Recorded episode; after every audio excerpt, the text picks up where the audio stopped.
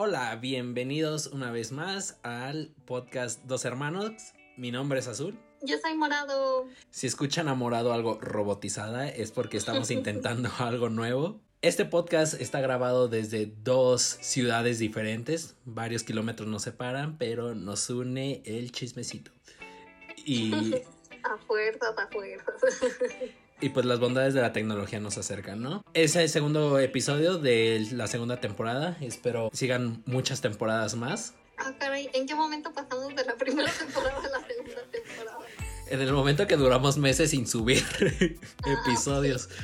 Pero el episodio que subí con, mis amigas del internado, pues lo tomé como el capítulo 1 de la primera temporada. Entonces, el, de la segunda temporada, exacto, exacto. Entonces esperemos que, sigan más temporadas.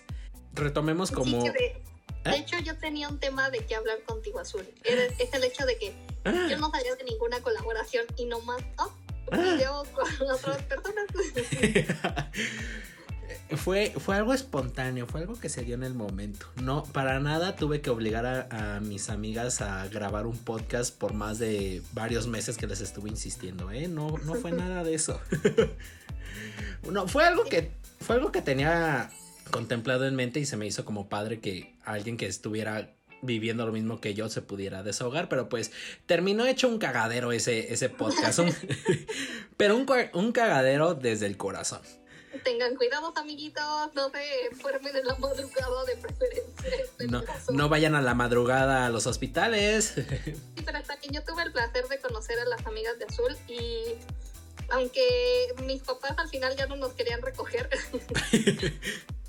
sí, nos la pasamos chido, nos la pasamos chido. Y fíjense que eh, antes de entrar al tema para cerrar, qué, qué buena onda son los papás de tus amigas. Estábamos así haciendo nuestra fiesta destructiva. Sí, y los señores, y los señores allá arriba bien quitados de la Creo que mi amiga se puso el nombre de Rosa.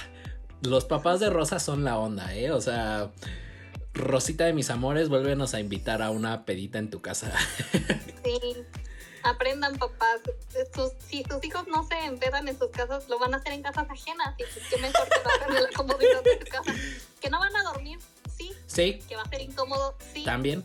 Que van a recibir alguna otra queja de los vecinos, también. También. Pero miren. Pero. sea por la, que, que sea algo familiar, al final de cuentas, ¿no?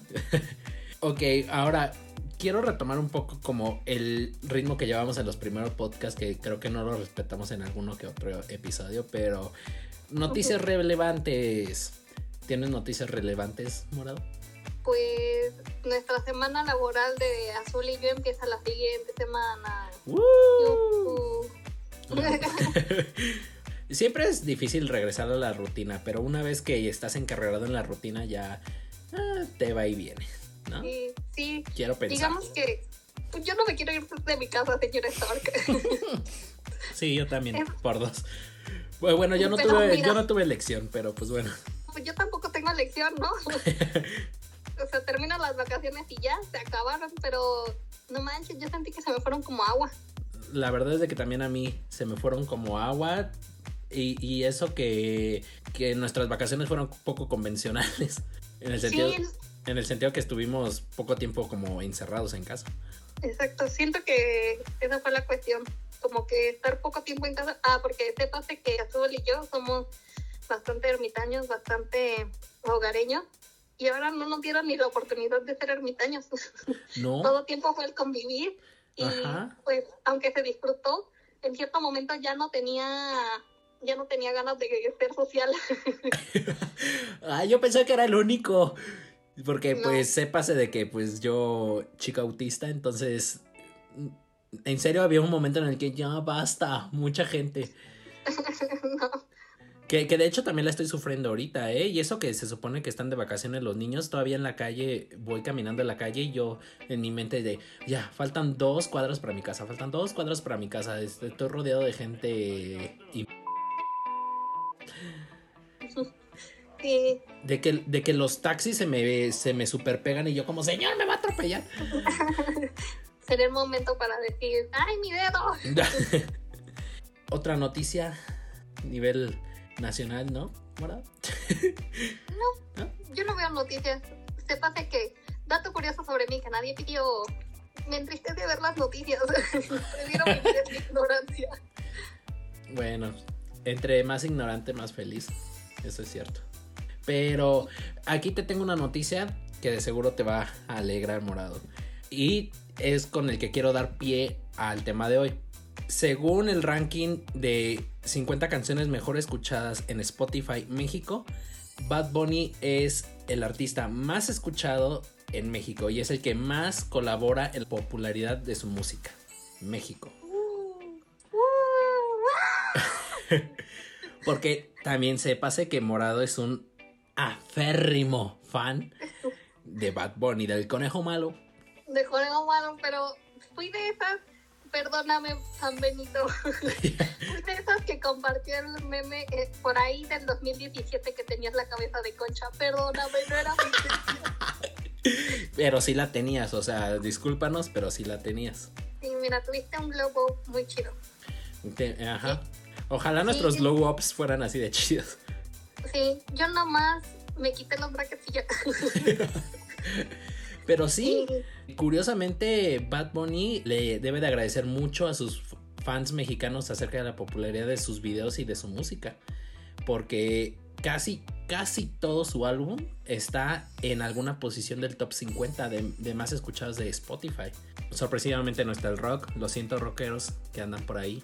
Eh, también Bad Bunny acaba de estrenar eh, apenas el día de ayer eh, su primera colaboración en la pantalla grande, El Tren Bala, junto con Brad Pitt, en donde sale, según esto, nada más sale como 5 minutos y tiene como un background donde es un narco mexicano, o bueno, le sale muy mal el acento mexicano.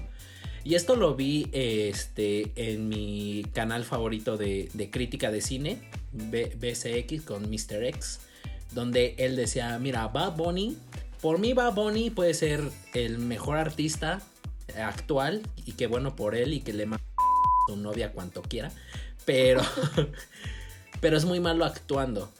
Y que a él le, le, causaba como intriga porque ya se ha confirmado que él va a tener una película totalmente para él solo de parte de Sony donde va a ser un enemigo de Spider-Man de Tom Holland entonces como que les... Wow, los dos amores de mi vida en una misma película. Entonces que a, este crítico de cine, a, a, Mr. X, pues le preocupaba, ¿no? ¿A qué voy con todo esto? El tema de hoy es acerca del éxito. ¿Qué es el éxito? ¿Qué es el, el triunfar en la vida? Y yo creo que Bad Bunny está en uno de sus puntos más altos, donde ya salió en una película, tiene confirmada otra, es el, uno de los artistas mejor escuchados en todo el mundo, número uno en México, ya vendió dos fechas para el Estadio Azteca en México donde caben 80 mil personas, entonces, o sea, no es poca cosa lo que está haciendo Bad Bunny. Sí, 160 mil personas, que de hecho cabe destacar que yo, Morado, tengo la oportunidad de ir a, a ver a San Benito y Azul todavía lo está luchando, no está consiguiendo. Ya estoy, estoy luchando con todas mis fuerzas. Eh. Es más, si alguien está escuchando este podcast y, le sobra. Y le sobra por ahí un boleto. Y le sobra por ahí un boleto, pero para la fecha del 10 se lo compro. Este, manda, manda correo, por favor, a tu opinión me, me viene valiendo v arroba gmail.com, que todavía sigue siendo nuestro correo oficial. tu opinión me viene valiendo v arroba gmail.com, por favor. Pero precio razonable, ¿eh? También no se quieran mandar. Punto medio, neni. Punto medio, neni. Este, el éxito, ¿qué es el éxito? A ver, este, morado, así de, de tu bronco pecho, ¿qué consideras que es el éxito? Pues no sé, todavía sigo mucho con la idea. Ustedes saben, ¿no? En primaria, después de vacaciones, después de que dibujas, ¿qué, qué hiciste en vacaciones? Siempre siento que me vendieron mucho la idea de que cuando trabajas lo que amas no es trabajo porque lo haces de corazón y además te pagan. Creo que jamás voy a saber qué es lo que quiero hacer de mi vida, ¿no? Como que Barbie me dejó una idea muy concisa que tengo que hacer 10 carreras y cool. Entonces, no sé, o sea, creo que para enamorado que escuche esto en el 2030, 2040, una pregunta de mí, ¿qué estamos trabajando? ¿Nos quedamos con el sugar que quisimos? No. Aguas, eh, papás, aguas. Mattel mete chips en las cabecitas de sus hijas. Tengan cuidado con las Barbies. Mm, creo que me sentiré, o sea, sí, no es que no me siento dichosa actualmente, pero creo que cuando me dé cuenta que realmente tengo éxito en la vida es cuando tengo un trabajo en donde no sienta que es trabajo, tal vez. Que va mucho más allá de eso, ¿no? Pero es lo primero que se me viene a la mente. Que es muy relativo el éxito. Que voy a poner palabras en tu boca, morado, pero siento yo que lo que tú estás estudiando actualmente, que es licenciatura en turismo, te ha llenado mucho porque cuando estabas estudiando tu anterior carrera, que era ingeniería, o sea, yo la sufría contigo porque en serio era un mártir cuando llegaban fechas de, de parciales, entrega de proyectos y demás. Y siento que ha fluido más suave esta carrera. Entonces yo siento que ha sido como una señal de que vas por buen camino, como que este es tu camino al éxito. O no sé. Y yo te voy a poner palabras en tu boca porque eres un hipócrita. bueno, sí. porque yo me acuerdo bien que estaba estudiando mi anterior carrera, ingeniería civil, y solo duré un semestre. ¿Pero qué semestre? Pero qué semestre, le di batalla y se dio lo que se dio y mira, me reprobaron, pero bien reprobada. ¿Pero no fue un año? Según yo fue un año. Fue solo un semestre de azul porque estuve en primer semestre y el segundo semestre ya me di de baja y lo trabajé completamente, estuve trabajando. Ok. Ganando la papa. Ok, ok. y me acuerdo que de las primeras, me acuerdo que era el primer parcial en ingeniería civil que así un dato curioso, por si no lo sabían chicos, y están en próximos a construir, las medidas de un tabique son los múltiplos del 7, 7, 14, 28. Y al tocarlo, tiene que sonar como campanita y tiene que tener un color rojizo anaranjado. Y, pues nada, yo platicando con Azul bien a gusto sobre esos datos curiosos acerca de la construcción y Azul me dijo muy hipócritamente, ya ves, esta es tu carrera, que no sé qué. Y yo le dije, mira Azul, el hecho de que esto se me haga un dato curioso no significa que sea mi carrera. Yo estaba intentando echarte porras, o sea, güey, yo te veía sí, muy acabada, pero no te iba a decir en tu cara morado de, güey, te ves acabadísima, o sea, pues ya apoyar lo más que pueda y échale ganas, pero afortunadamente tuviste los pantalones para decir, ¿sabes qué? Eh, esto no es lo mío, bye. Sí, y siento que le está siendo bastante hipócrita y te lo digo en tu cara. ok, ok. porque en ingeniería civil básicamente haría planos, ¿no?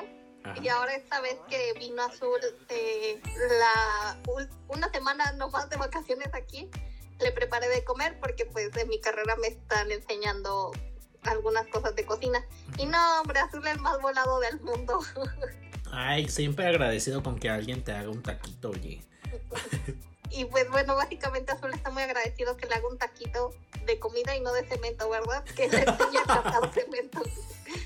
Ay, sí, no, eh. O sea, yo la verdad, número uno, me siento contento de que Morado esté contento porque es mi hermana y quiero que le vaya bien en la vida. Pero número dos, neta, neta, te veo más feliz.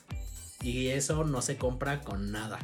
O sea, e, es, cierto la, eh, la frase de abuelita que tienen de que el dinero no compra la felicidad. Y yo creo que también aplica en esta situación de que los proyectos que tú tienes o las telarañas que te metes en la cabeza de que es éxito también no compran la felicidad porque también mismo a mí me ha tocado que yo tengo compañeros que ya estudiaron una primera carrera y se encuentran estudiando medicina porque es lo que siempre quisieron estudiar y en, sus, y en su tiempo no se pudo por la situación económica, por la situación social, por XY y lo están cumpliendo a su mediana edad o ya siendo unos este, adultos adultos. Y eso está totalmente válido porque el éxito creo yo nos mete mucho el chip de que la vida es como un videojuego donde lo tienes como que llenar todo al 100% y desbloquear todos los logros y, y no, no es para nada así, o sea, es tan subjetivo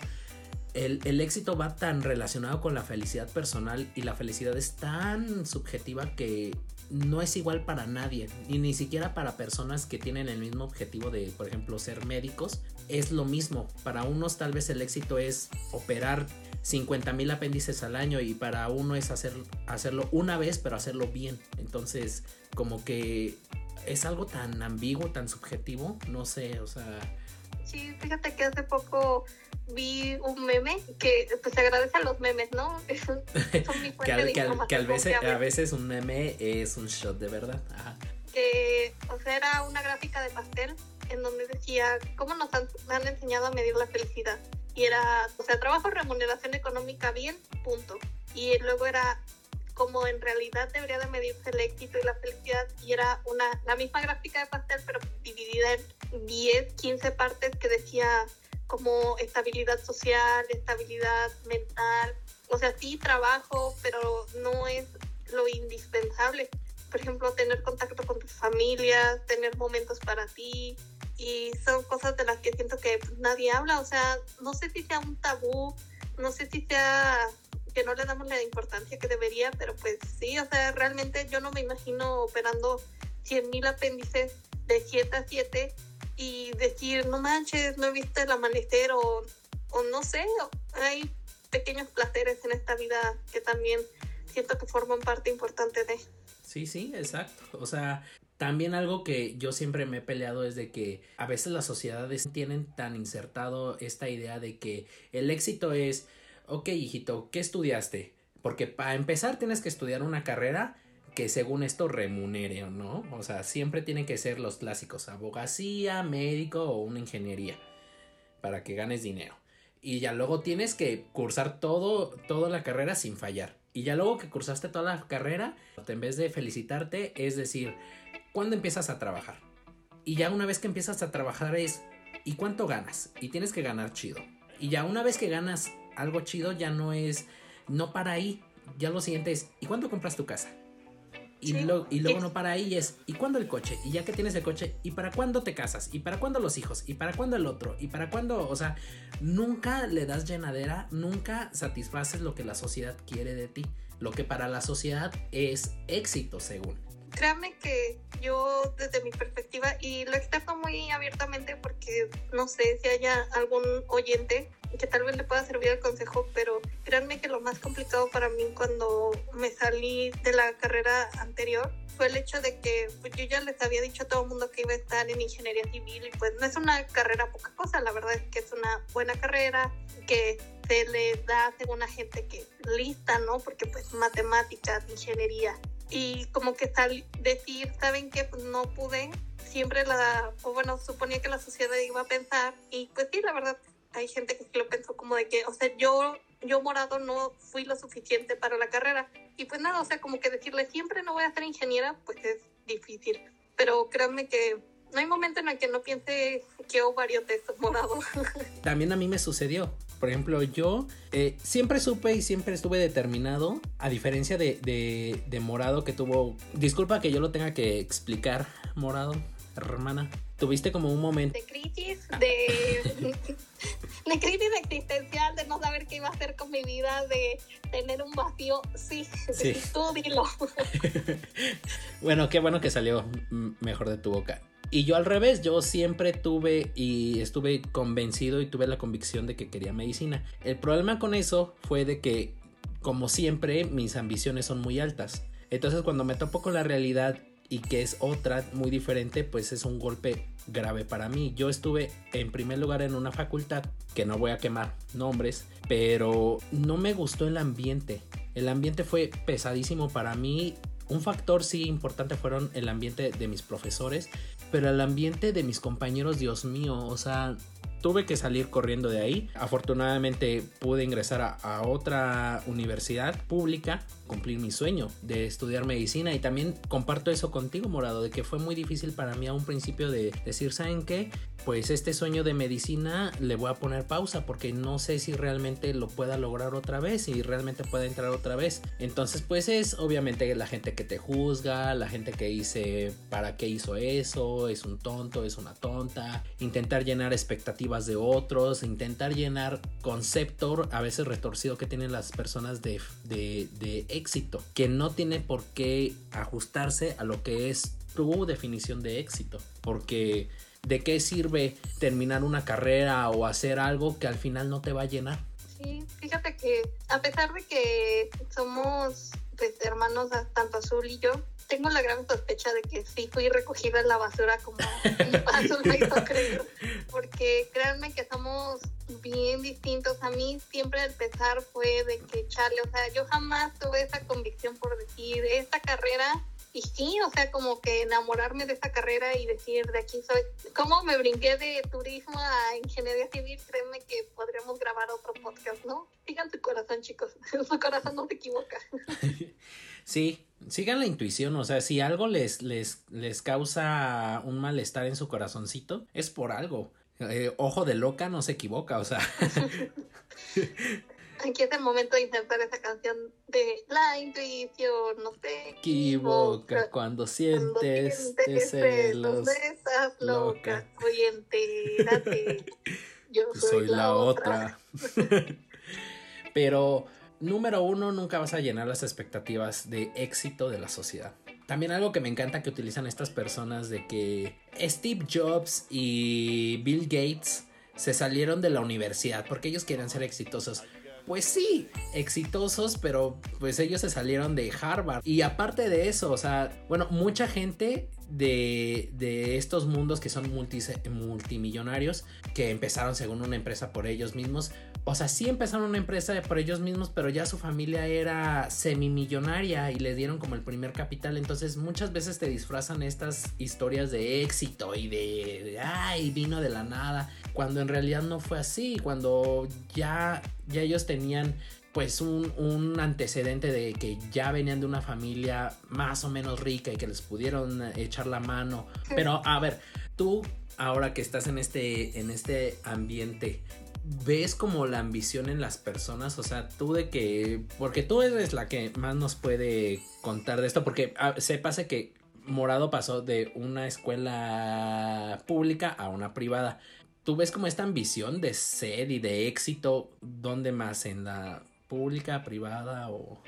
No, fíjate que, mm, digo, voy a reservar, bueno, en donde estuve y en donde estoy actualmente, creo que he chocado bastante con la mentalidad que tienen mis compañeros actualmente en la escuela privada, porque son completamente diferentes, o sea, la verdad es que sí es diferente, pero no en el buen sentido.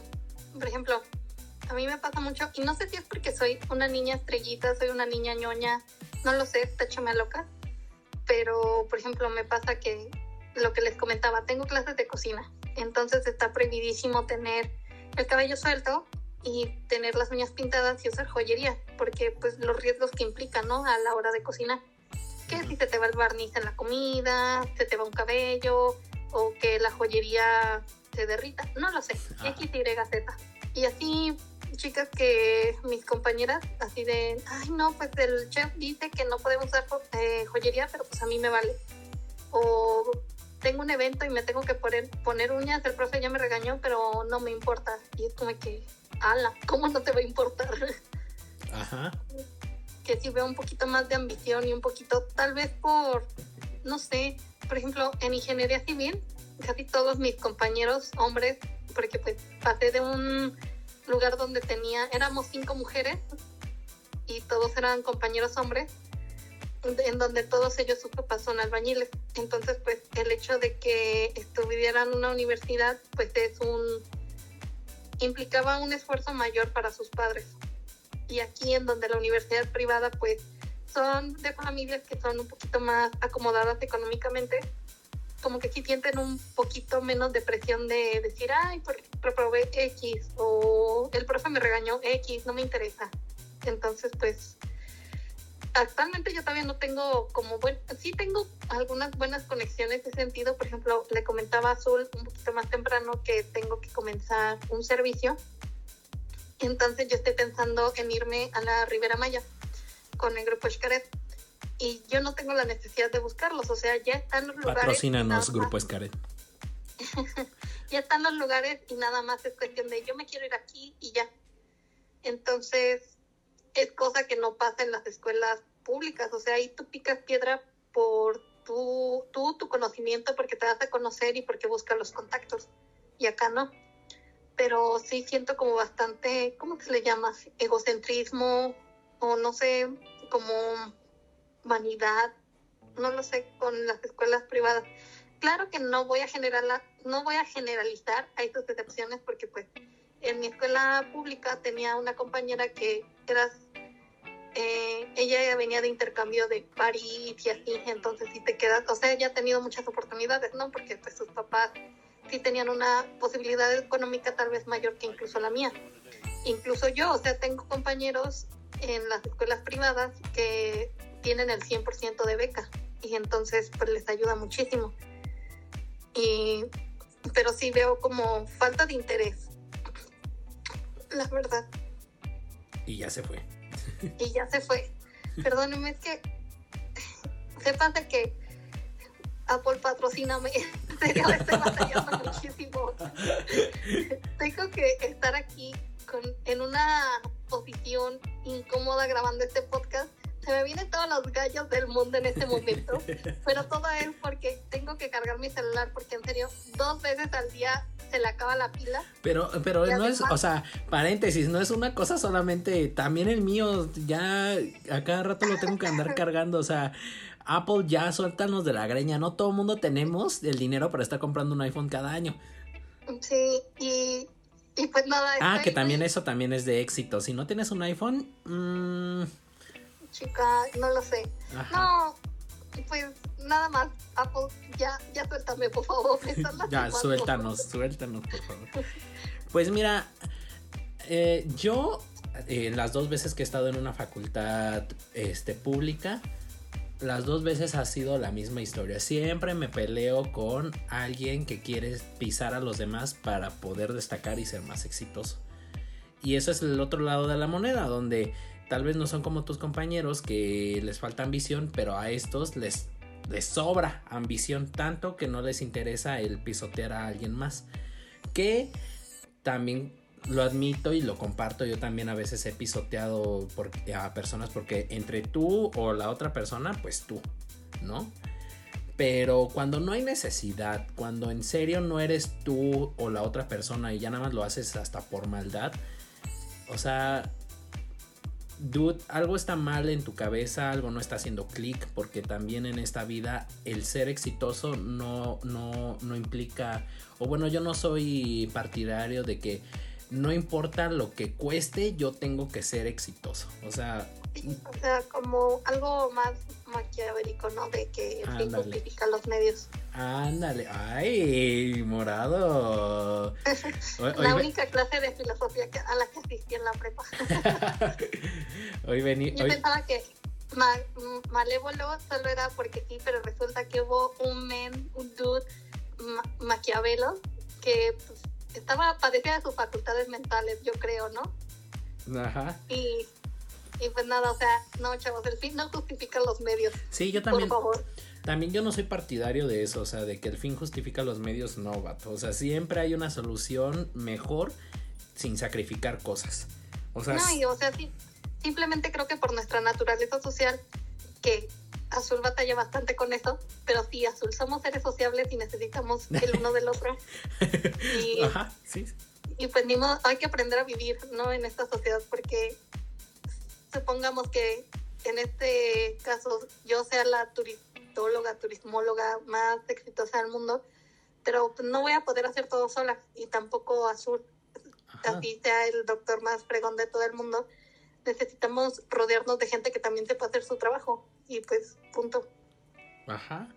Sí, e, en eso, aunque me cuesta mucho trabajo a veces admitirlo o, recapacitar en eso, es cierto, nosotros somos seres sociales y no nacemos solos. Eso de que tú naces solo y hay que, o sea, güey, no, no naces solo, o sea, y, y, aunque estés solo en esta vida, no hay mejor familia que la que tú escoges. Entonces, si ya tienes la oportunidad de que pues tu familia natural no, no apoya, pues escoge una familia, escoge una familia fregona.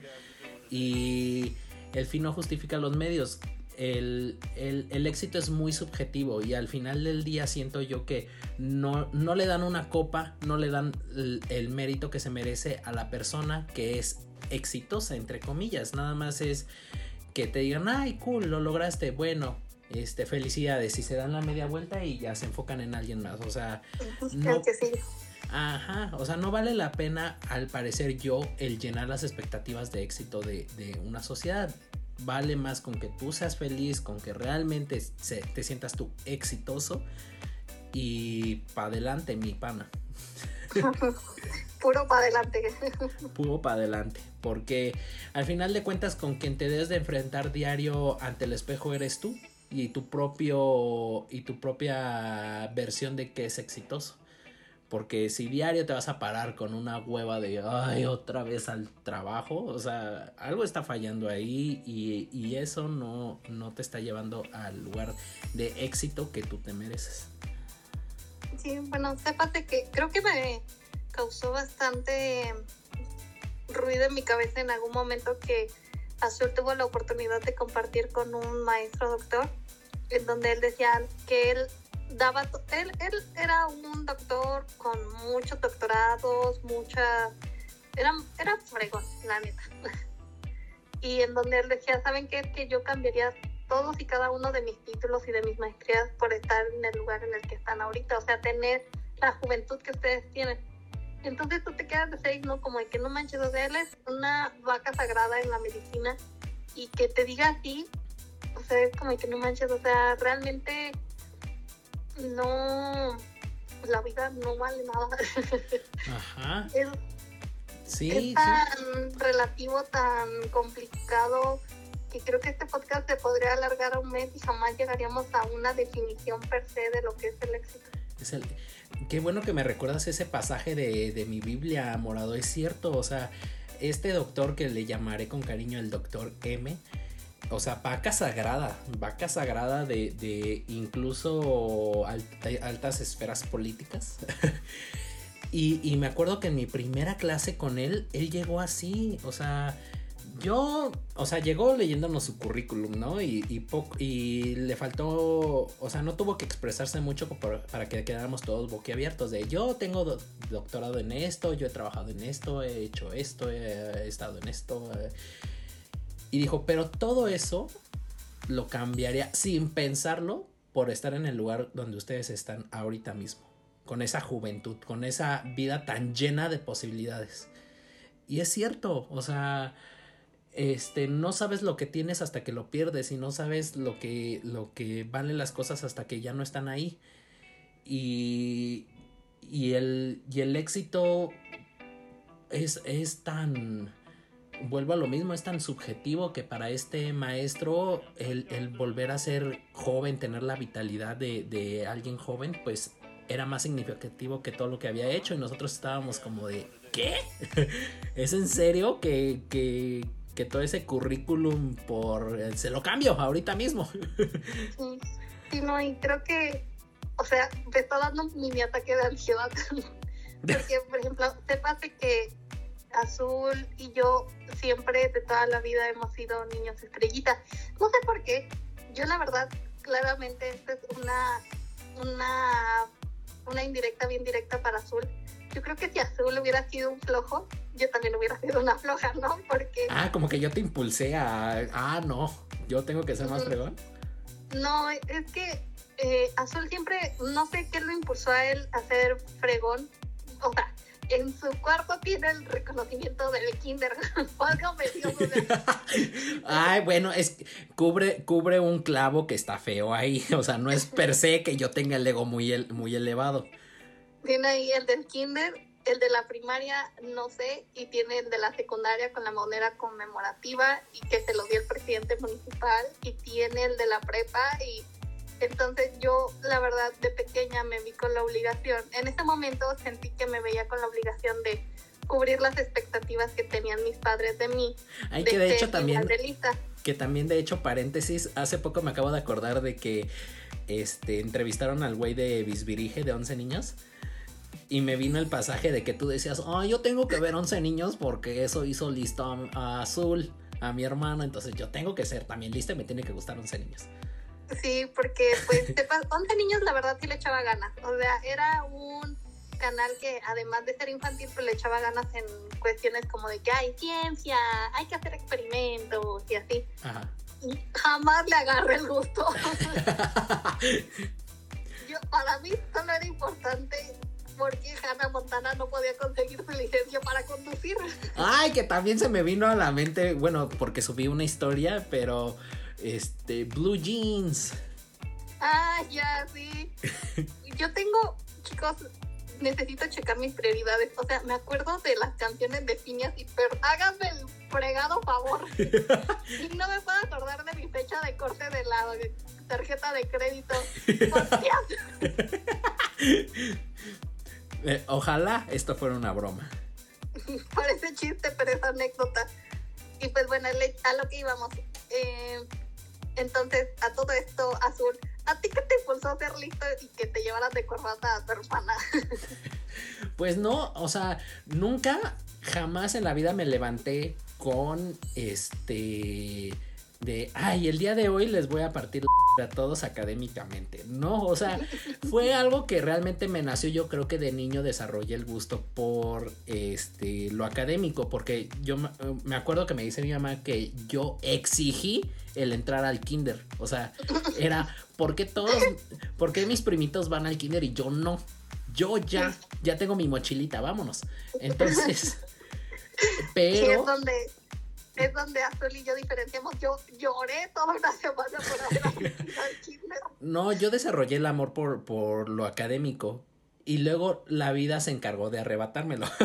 Pero, este, yo creo que fue algo progresivo que se volvió como tóxico, porque también me acuerdo mucho que la secundaria llevaba mucho pique con una niña que neta, o sea, hubo un, me gané un viaje a, a Colima porque le gané a ella no con una décima, con una milésima creo, o sea, yo tenía 9.98 pon tú y ella tenía 9.96.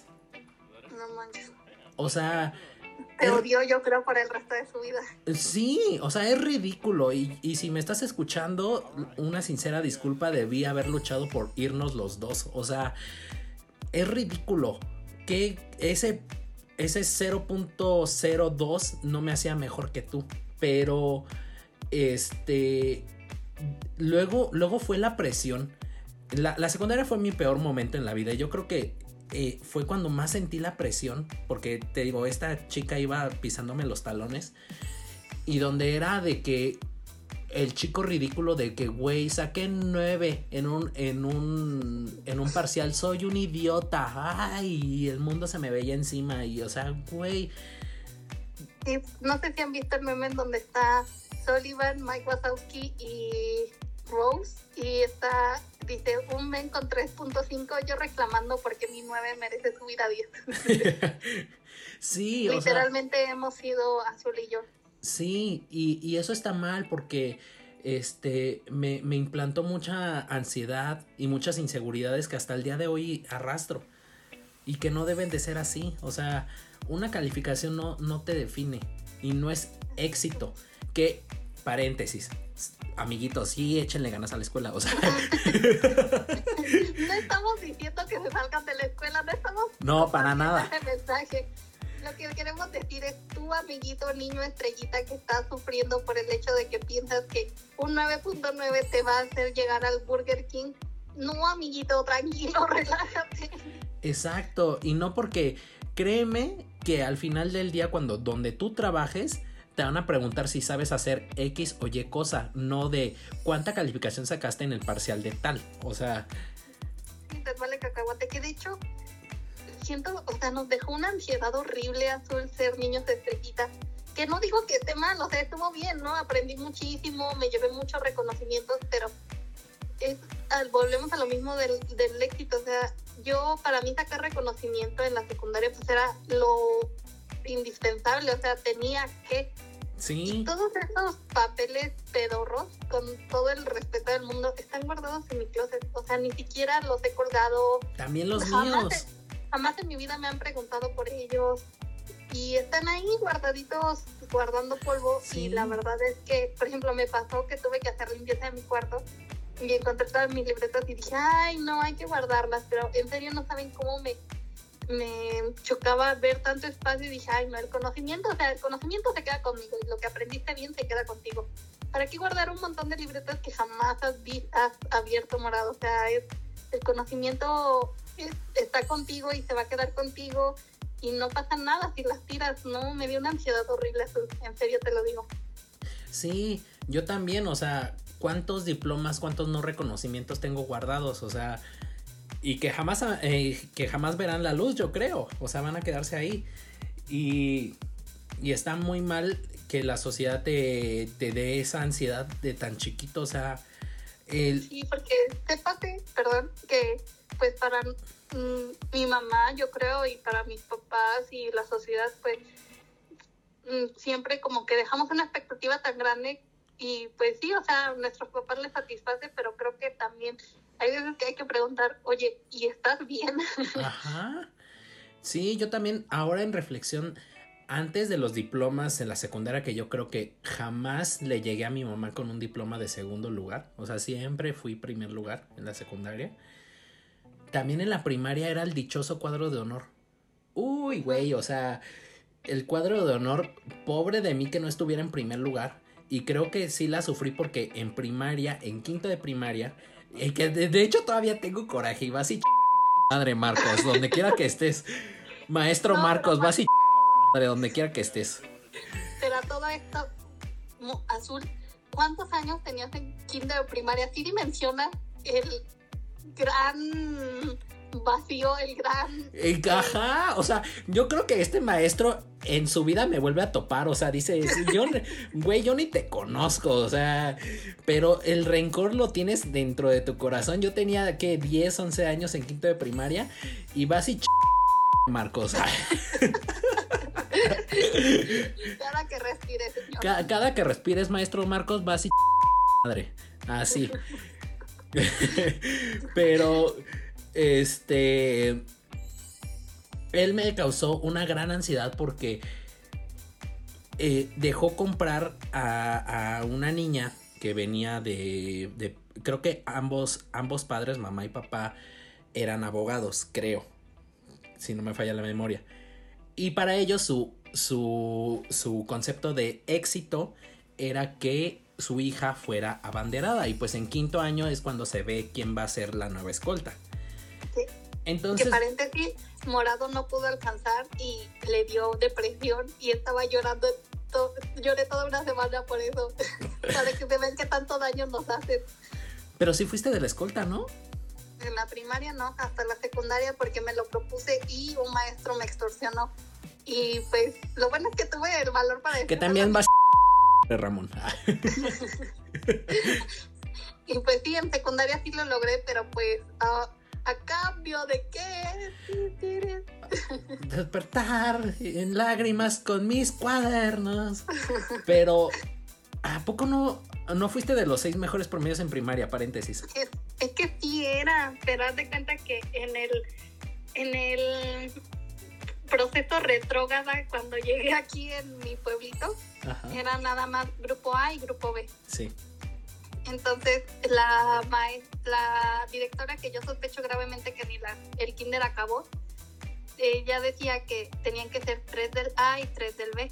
Ah. Entonces, fue cuando, ahí ya, o sea, sí era de las cinco o seis mejores, pero no la tercera mejor de mi salón, ¿sí me explico? Sí.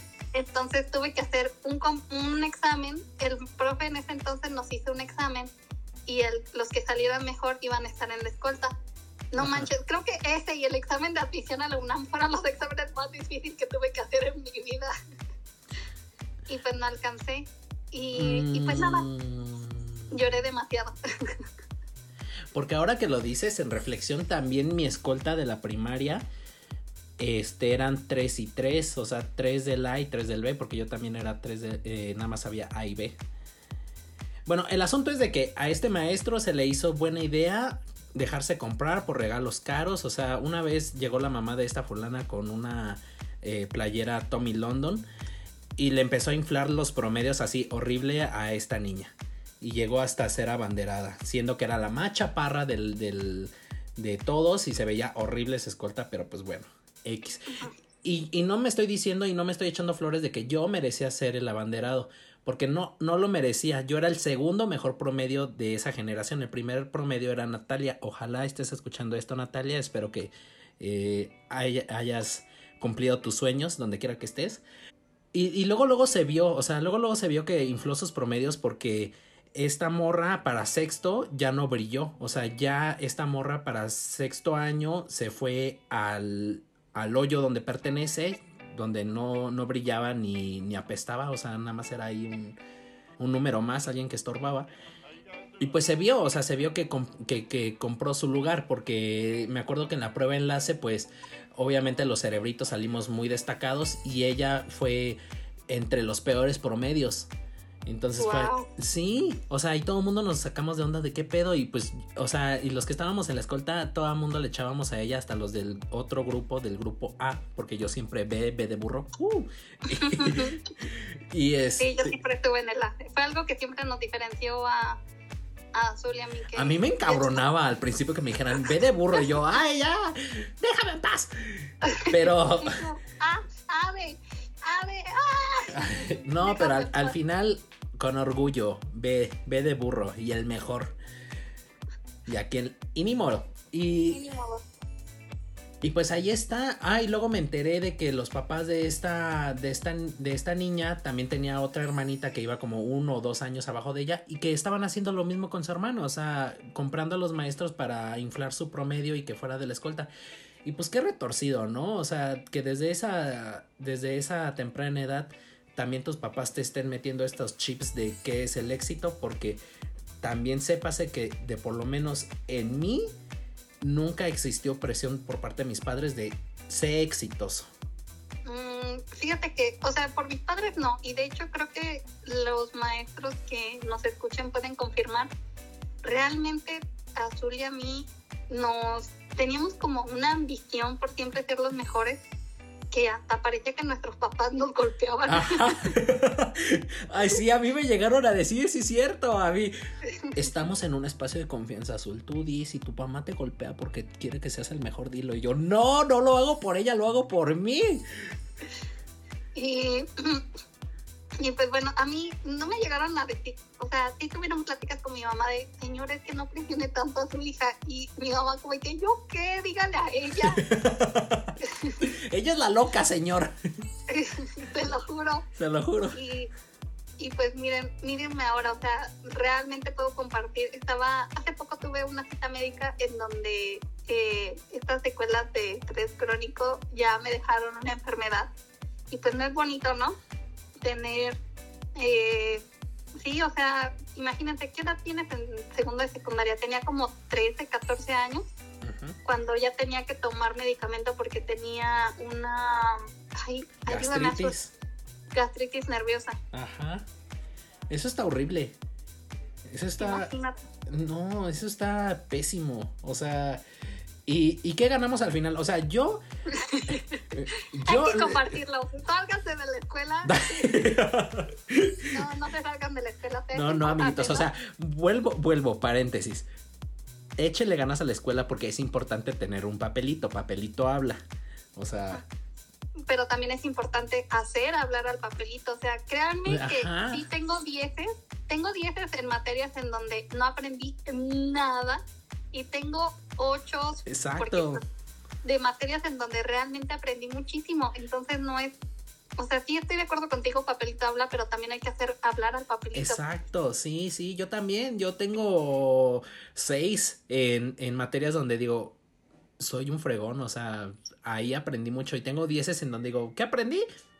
A decir presente, punto. O sea, este, sí, totalmente de acuerdo. Ahora, este, yo también, por ejemplo, tengo de mi primaria me acuerdo mucho que yo, una de nuestras primas tuvo este un diploma firmado por el presidente de la República de ese entonces, que la felicitó porque tuvo un promedio su ¿no? O sea, la verdad, la verdad no me acuerdo. porque no se podía. ¿Eh? No tenía 11 porque no se podía. Pero y luego eh, yo dije, ah, no, yo quiero el mío. Entonces yo me propuse y en sexto de primaria, y se los puedo mostrar, donde toda mi boleta tiene 10, ningún 9. Y además, este, la, la, la, doctora, la maestra que se encargó de darme mi constancia de primaria de ese entonces se equivocó y me puso de constancia de primaria, de toda la primaria me puso 10 cerrado. O sea, yo tengo 10 cerrado de primaria. Hijo de tu, qué horror. Y, este, y ya. Eh, no, y ya nada más se los quería presumir, la verdad. no. Porque fue lo único que me gané. y, fue lo único que me gané porque recibí este el reconocimiento que yo quería firmar por el presidente de la República. No. Conseguí que de por lo menos el director de la primaria me diera una palmadita en la espalda y me dijera bien hecho. No y después me enteré por mi papá que ese reconocimiento que tenía mi prima lo había comprado mi tío en algo pirata. O sea, ese reconocimiento era pirata. Y yo así como de que, ¿por qué no me avisaste, papá? Sí, sépate, hagan de cuenta que eh, Azul, y también es una historia que la tengo aquí y que le voy a hacer un flashback Azul como Ratatouille nuestra mamá está muy obsesionada con las fechas, o sea, en fechas importantes ella hacía maletas y no esperaba que Azul terminara de bailar el ratón vaquero cuando nos íbamos de vacaciones. Entonces, ah, ya sé qué historia vas a contar. Esta vez eh, Azul tenía, uh, una maestra había prometido una actividad por puntos extra que Azul no necesitaba. O sea, realmente si Azul asistía a esa actividad iba a tener un 11 y Azul se encaprichó por ir a esa actividad y así mi mamá y la maestra tratándole de explicar al pequeño Azul de es que no necesitas ir tu vete de vacaciones y Azul de no. No, porque para mí era sumamente esencial tener ese punto de extra de reserva por si necesitaba, por si sacaba un 9, tener un 10. Pero era por esta obsesión que tenía de, de, sacar puro 10 para tener mi, mi papelito pedorro firmado Ah, ah, no, me, dan ganas de regresar y, darle una cachetada al azul de reacciona.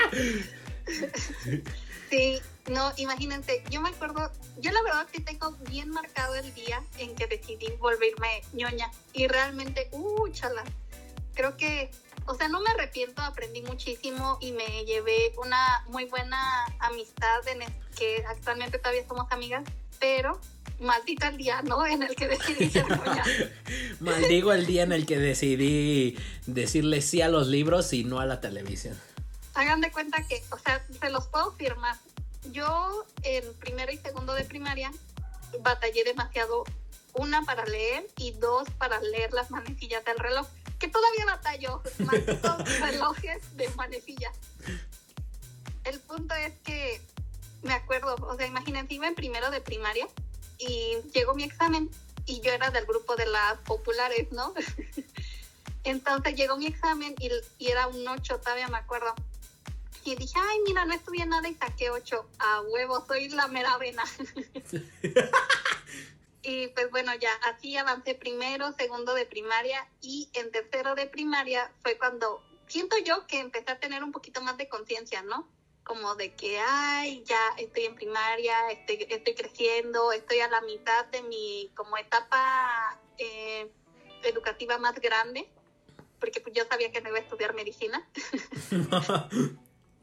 y entonces, es, ese día, o sea, imagínense, yo creo que en tercero de primaria tú tienes unos 8 o 9 años. Tercero, ajá. Sí. Y entonces yo me acuerdo que yo no le echaba tantas ganas a la escuela o sea, sí, sí hacía mis tareas, pero nada fuera de lo normal. Me decían de actividades por puntos extra y era como que me, o sea, si quiero voy, si quiero no voy. Y esa vez me acuerdo que mm, maldito ese sueño, tuve un sueño en donde yo era una, imagínate, la morado de 8 años teniendo un sueño en donde ella era una vagabunda pidiendo dinero porque no había sacado 10 en su examen. Entonces desperté y fue como... Ay, no, güey, qué, qué enferma está. Entonces desperté espantadísima y dije, no, ya le tengo que echar ganas a la escuela. Y de ahí firmé mi condena de muerte a, echar, a hacer una ñoña. Y, y, para peor, o sea, imagínate, el, el maestro en ese momento me dijo, oye, le has estado echando más ganas. Y pues la verdad yo le tenía bastante confianza a ese maestro. Y le dije, es que sabe que soñé así y así, ya le voy a echar ganas. y me pasó enfrente, o sea, imagínate, me pasó enfrente del salón y me hizo contar mi anécdota y me dieron, y mis, mis compañeros me dieron un aplauso. O sea, imagínate cómo alimentaron mi ego de ese entonces para echarle ganas. No, pues ya, o sea, no, y luego tú que no eres, eh, y sigues siendo esa niña que le mama que le aplaudan. Sí, mira, entre más aplausos, yo más me doy. Entre más aplausos, más baila la niña. Ven que la niña es risueña y le hacen cosquillas. Pues sí. Y, y, o sea, comprendo lo que quiso hacer ese maestro de que, como de que échenle ganas, amiguitos, que es como, como este concepto que también tenían antes, porque también me tocó a mí. A mí me tocó eh, la cabecita y a ti te tocó como ya el cuerpo entero de que tú eres el listo del salón, te encargo este burro, eche, Uy, que eche sí, ganas. Claro que sí. O sea, Claro que sí. güey, ¿Por? ¿por? ¿Me vas a pagar? ¿Me vas a dar de tu quincena, maestro? Ajá. Pero, o sea, comprendo, comprendo lo que quiso hacer este maestro, como de que ven, este, si ella pudo, ustedes pueden, pero también en cierta forma está mal porque pues alimentó en ellos el, el éxito es echarle ganas, ¿eh? Y, y, y el no ser exitoso es un boleto directo a ser un vagabundo, o sea, y los vagabundos, hora, pues hora. los vagabundos cumpliendo su sueño de ser vagabundos y así puede ser. Y créanme que para mí en algún momento, hace, creo que hace pocos días fui a mi puesto de tacos favoritos, fui a mi puesto de confianza y haz de cuenta que estaba la familia atendiendo y pasó una camioneta con la música de Bad Bunny, bebé, a todo. Y la niña y se puso a bailar y toda su familia haciéndole bulla y jajaja, jijiji. Dije, ay, no manches, o sea, qué hermoso. Me vi, realmente me vi y dije, wow, o sea, cómo mm, están cumpliendo su sueño y no, para eso no se necesita una licenciatura y son felices y es completamente válido y está bien y no hay una receta, no hay un instructivo, no hay nada que te diga, tiene que ser así. Ajá.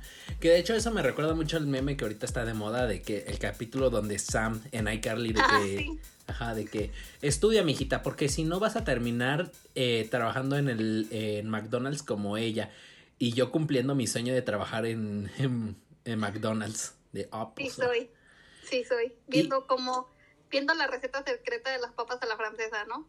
Sí, estoy muy de acuerdo contigo. O sea, no hay un manual, no hay. No hay como una lista de cosas que tengas que rellenar para tú ser feliz. O sea, esas personas que realmente tienen. Es bueno tener un plan a corto, mediano y largo plazo. Yo lo tengo. Ojalá todo el mundo lo tenga. No es neces no es indispensable, pero te ayuda en ciertas cuestiones cuando estás como perdiendo foco. Pero estas personas que tienen así como bien reglamentado, para este año ya tengo que tener esto, esto, esto, para esto ya, o sea, qué triste es tu vida que no te estás permitiendo el darle variedad, darle aleatoriedad a tu vida. Y fíjate que, y creo que eso también le puedo dar un poco de, o sea, que son las secuelas que me dejó ser una niña estrellita. Para los que no lo saben, yo estoy próxima a cumplir 20 años. Y siendo sincera, me está dando la crisis de los 20. O sea, realmente jamás me he sentido tan vieja como ahorita que tengo 20 años. Ay, mija, yo a los 22 con Taylor Swift de 22. Ajá. eh, en donde yo, o sea, suponía que a los 20 años iba a tener el suficiente dinero ahorrado para tener una casa, iba a ser bilingüe, iba a tener un carro del año. Le digo yo, le dicen ustedes, o sea. Entonces ahorita sí es como que toda esa expectativa claramente se está yendo a la basura. Pues sí, Y pues porque, porque la sociedad te mete ese chip, o sea, de que yo a la edad que hoy tengo, ya mi mamá y mi papá se habían casado. O sea, las prioridades van cambiando y, y, y el mundo que ellos vivieron es el no es el mundo que a mí me tocó vivir y el mundo que vivieron mis papás no es el mundo que les tocó vivir a mis abuelos y el mundo que les tocó a mis abuelos no es el de mis bisabuelos y así tiene que fluir, o sea, y, y no porque este no cumplas las expectativas de otros significa que eres menos exitoso que él. Simplemente tus prioridades son otras. Y Sí, pues nada chistoso, ¿no? O sea, en este punto, además de ser un podcast de autoayuda y de que nuestra opinión y dar nuestra opinión, ahora necesito que ustedes me den mi su opinión. me está dando una crisis de los 20. No quiero pasar al segundo piso, no sé qué Ay, güey. Cállate. Yo a punto de este pasar al tercer piso y así como de que cabrón, no. sí, porque fíjense, tengo, es una bendición y una maldición. Tengo buena memoria para cosas absolutamente innecesarias. Yo me acuerdo que yo tuve que apoyar mucho tiempo a Azul porque en este momento estaba de moda Crepúsculo. Yo no creo que tenía ocho años por ahí y este chico que actúa de, de hombre de hombre lobo, ¿cómo se llama? Que también es Shark Boy. Es Taylor Lauder. tiene la misma edad que Azul. Y entonces Azul. Sí, sí, cierto, que entré en crisis. Azul se deprimió bastante porque, pues, ese chico ya iba por su cuarta, tercera película y, pues, obviamente lo remuneraba muy bien. Y Azul todo apaniqueado porque, pues, tenía su misma edad y él no había, dice que logrado un cuarto de lo que había hecho este vato. Pero sí fue como que Azul, o sea, está bien, pero ese vato es viene de otro contexto completamente diferente. Y o sea, yo en ese momento, niña de 8 años, no entendía por qué era lo que pasaba azul hasta que la estoy viviendo ahora en carne propia, ¿no? Sí, sí, es cierto, sí me acuerdo que, eh, porque eh, sépase que Morado mucho tiempo fue mi psicóloga. Entonces, aún lo sigue siendo, aún lo sigue siendo. Y es muy buena, la recomiendo. Pero sí, porque... con pedos mentales. Sí, es cierto, porque también eso te intoxica mucho. O sea, tal vez no habrá personas que te digan, tienes que hacer esto o esto, pero la autocrítica... Uh, es de lo peor. Sí. O sea, la autocrítica, el peor crítico y el peor enemigo eres tú mismo. Sí, es cierto. No me acordaba. Gracias por acordarme. Genial. Gracias por acordarme, Morada. Crisis desbloqueada. Crisis desbloqueada. Que ahorita, terminando el podcast en Google, ¿qué es de Taylor Lauder? creo que, ha sido Creo que se volvió gordo y ya nadie lo volvió a contratar, ¿verdad? Pobrecito. Hay que ser body positive. Body positive, pero sí, o sea, fíjate, creo que Bad Bunny también tiene mi edad. Un pedo así, ¿no? O sea, fíjate, no se comparen muchachos, ustedes son únicos y diferentes. Ah, o sea, va, a sonar mucho a, frase, a frase de, tía que te envía el piolín en la mañana. Pero en serio, o sea, son únicos, diferentes, irrepetibles. Sus condiciones no son las mismas de sus hermanos, aunque hayan nacido bajo el mismo contexto, sus condiciones no son las mismas. Apreciense, sépanse valorar y el éxito no se mide no se mide con lo que diga la sociedad de ti, sino el concepto que tú tengas acerca de ti mismo. Sí, porque en Sépase, creo que jamás había externado esto y tal vez no sea un buen momento para externarlo azul, pero ya abrí la bocota, ¿no? Y no te voy a dejar con la duda. En algunos de los muchos momentos en, el que, en los que yo me comparaba con azul por el hecho de que pues él era abanderado, yo no había logrado ser abanderada de la primaria, y no es que fuera burra, sino que me rodeaba también de gente que era muy lista y digamos que si Azul fue el mejor, fue el primer mejor, yo era la cuarta mejor, o sea, no es que fuera burra, sino que mi contexto de también era, estaba rodeada de gente lista y no podía hacer nada al respecto. Y pues bueno, una de las muchas veces en las que acogía el, la hora de recreo para llorar. Mm, una de esas veces me cachó un profe que quiero mucho, pero creo que hay que dimensionar, muchachos, qué es lo que le decimos a los niños, porque realmente tú no sabes qué tanto daño les vas a causar. Bueno, lo, lo voy a vipiar, pero ¿quién era? Ajá. Sí, sí. Dos matemáticas. Ajá. Ajá.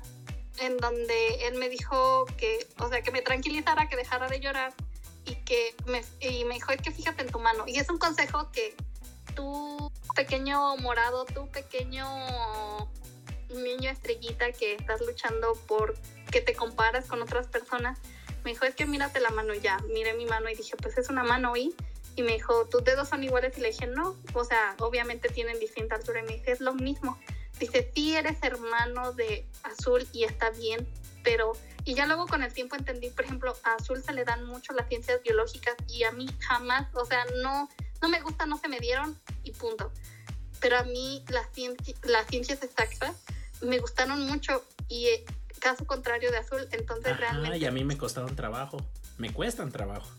Entonces es a lo que voy y va de la mano con lo que comenta Azul, o sea, somos únicos, irrepetibles, inigualables y el hecho de que sí Azul fue muy bueno no significa que yo no sea buena, sino que somos personas diferentes y por ese hecho pues tenemos que ser diferentes en distintas cosas. A mí no se me dieron las ciencias biológicas y está bien y es completamente válido pero no me crucé de brazos a decir, ay, pues no se me da y punto. O sea, igual le eché ganas, pero le no ganitas, pues sí.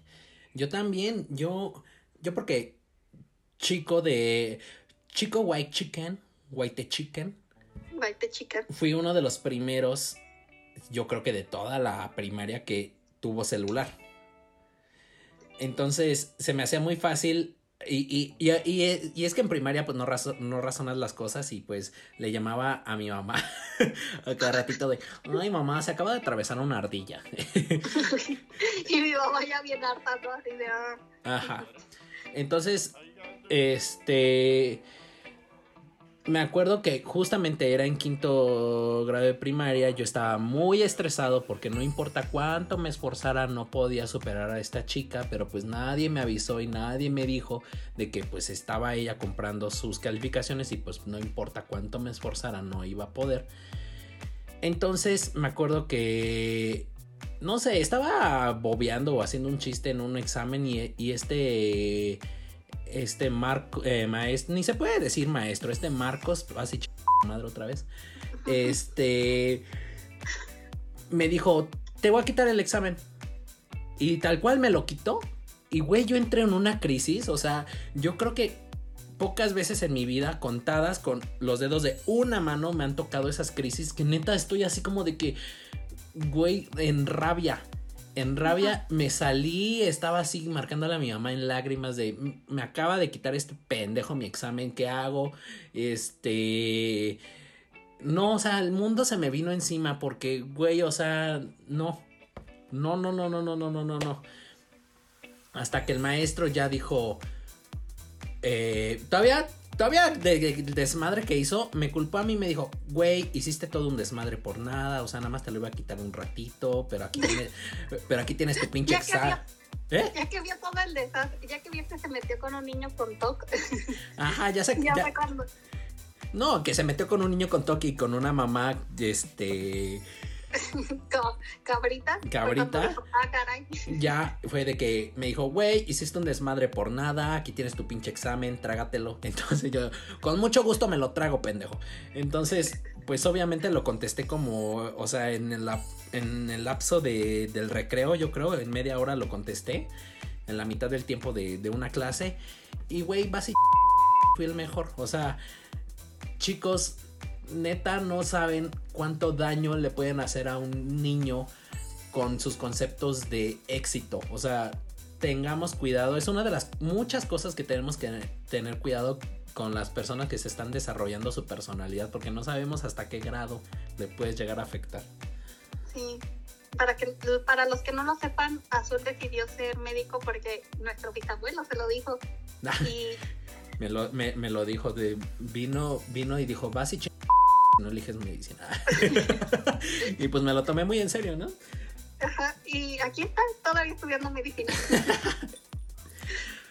Morado, rompimos un récord, ya llevamos una hora quince. Yo creo que es momento de eh, pensamientos finales.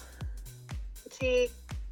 Mm, pues es muy importante la salud mental, ¿no? O sea, creo que en algún momento de mi vida mm, me gustaría retomar, ah, porque sepas que yo he tomado dos veces, sí, eh, terapia con algún psicólogo y estoy agradecida de decirlo así, no lo considero un tabú, porque creo que es importante acompañar el éxito.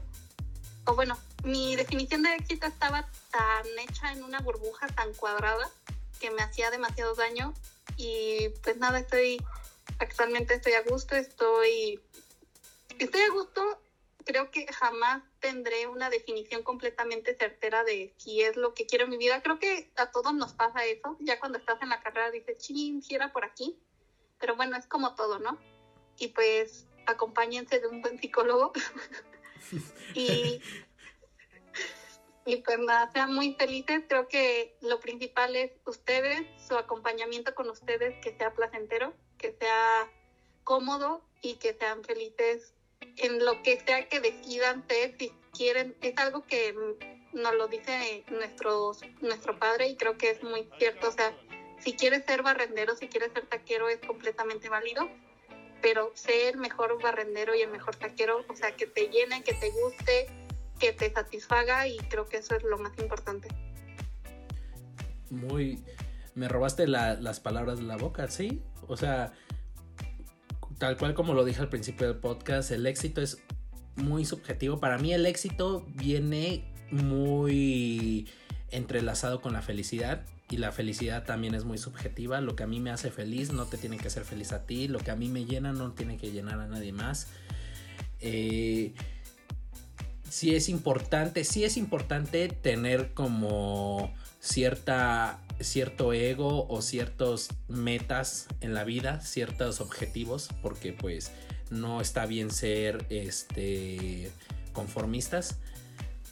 Pero si tus objetivos son bajos o no bajos, sino si tus objetivos son no son lo que la sociedad espera o pone en, el, en la batuta de esto es ser exitoso, pues que no llegue, o sea, que no llegue a ese aspecto, te tiene que hacer feliz a ti y nada más que a ti. Y si es un objetivo muy banal para otras personas o ay, este fue muy conformista o ni modo. Esto es lo que a mí me hace feliz, esto es mi concepto de exitoso y yo estoy bien con ello. Punto. Ay, eh, me hace falta de repente estas platiquitas ahí y soltar todo. Fíjate que era lo que volviendo al tema de que tuvimos muy poco tiempo de vacaciones que se nos fue como agua, eh, creo que, y te lo comparto y no es por ser cursi, creo que hace un año más o menos que decidimos hacer este podcast me ha hecho bien. Y yo no era partidaria de esto, pero creo que hago una catarsis, una explosión, una diarrea, una... no sé, me hace pensar que en algún momento si le hace bien escuchar a esta una mini una mini morado o no un mini morado, a un mini niño estrellita o a, un, alguien que se sienta perdido, créanme que o incluso tú en algunos años la pena. Claro que sí, o sea, no me puedo imaginar al morado de en unos años pensando de, ah, no manches, esto era cuando empezó tiempos pandémicos y pensaba esto y pues también creo que es importante recalcar que de éxito hace algunos años no es el mismo que es hoy y de seguro no va a ser el mismo que tal vez sea mañana. Y está bien. Es dinámico, como la vida misma. Bueno, muchachos, espero que se hayan entretenido. rompimos, rompimos récord en este, en este eh, episodio, pero pues sépase que llevábamos varios tiempos sin, sin soltarnos, sin ando suelto. Si tú en la que ando suelto. Pero si tú me lo pides. Me porto bonito. Eh, saben que siempre las remuneraciones y los patrocinios son bienvenidos, igual que sus opiniones al correo de tu opinión me viene valiendo v gmail.com. eh, bueno, y tampoco no nos culpen, o sea, es un tema bastante subjetivo y no cabe en una sola palabra ni y creo que ni lo alcanzaremos a abarcar en cinco horas de podcast, pero pues también qué mártir, ¿no? bueno, si ya llegaron a este punto, pues felicidades y gracias. no, sobre todo gracias, gracias por echarse toda una, una, un sermón de iglesia. sí, a nuestra única y fiel seguidora, gracias. Gracias, Gigi. sí, gracias Gigi, porque pues eres de la familia, ¿no? Y este compromiso. te vamos a preguntar de esto, ¿eh? Toma nota. En nuestra próxima reunión familiar te vamos a preguntar de esto. Bueno, pues muchísimas gracias. Eh, esperemos que se vuelva a, repetir, ya sea solamente, eh, bueno, presencial o en esta dinámica de modalidad. y que haya salido bien esta modalidad, que se escuche bien morado. Ojalá. Ojalá. Mi nombre es Azul. Muchísimas gracias por habernos escuchado. Yo soy Morado, muchas gracias. Cuídense mucho y nos vemos en una siguiente ocasión. Gracias.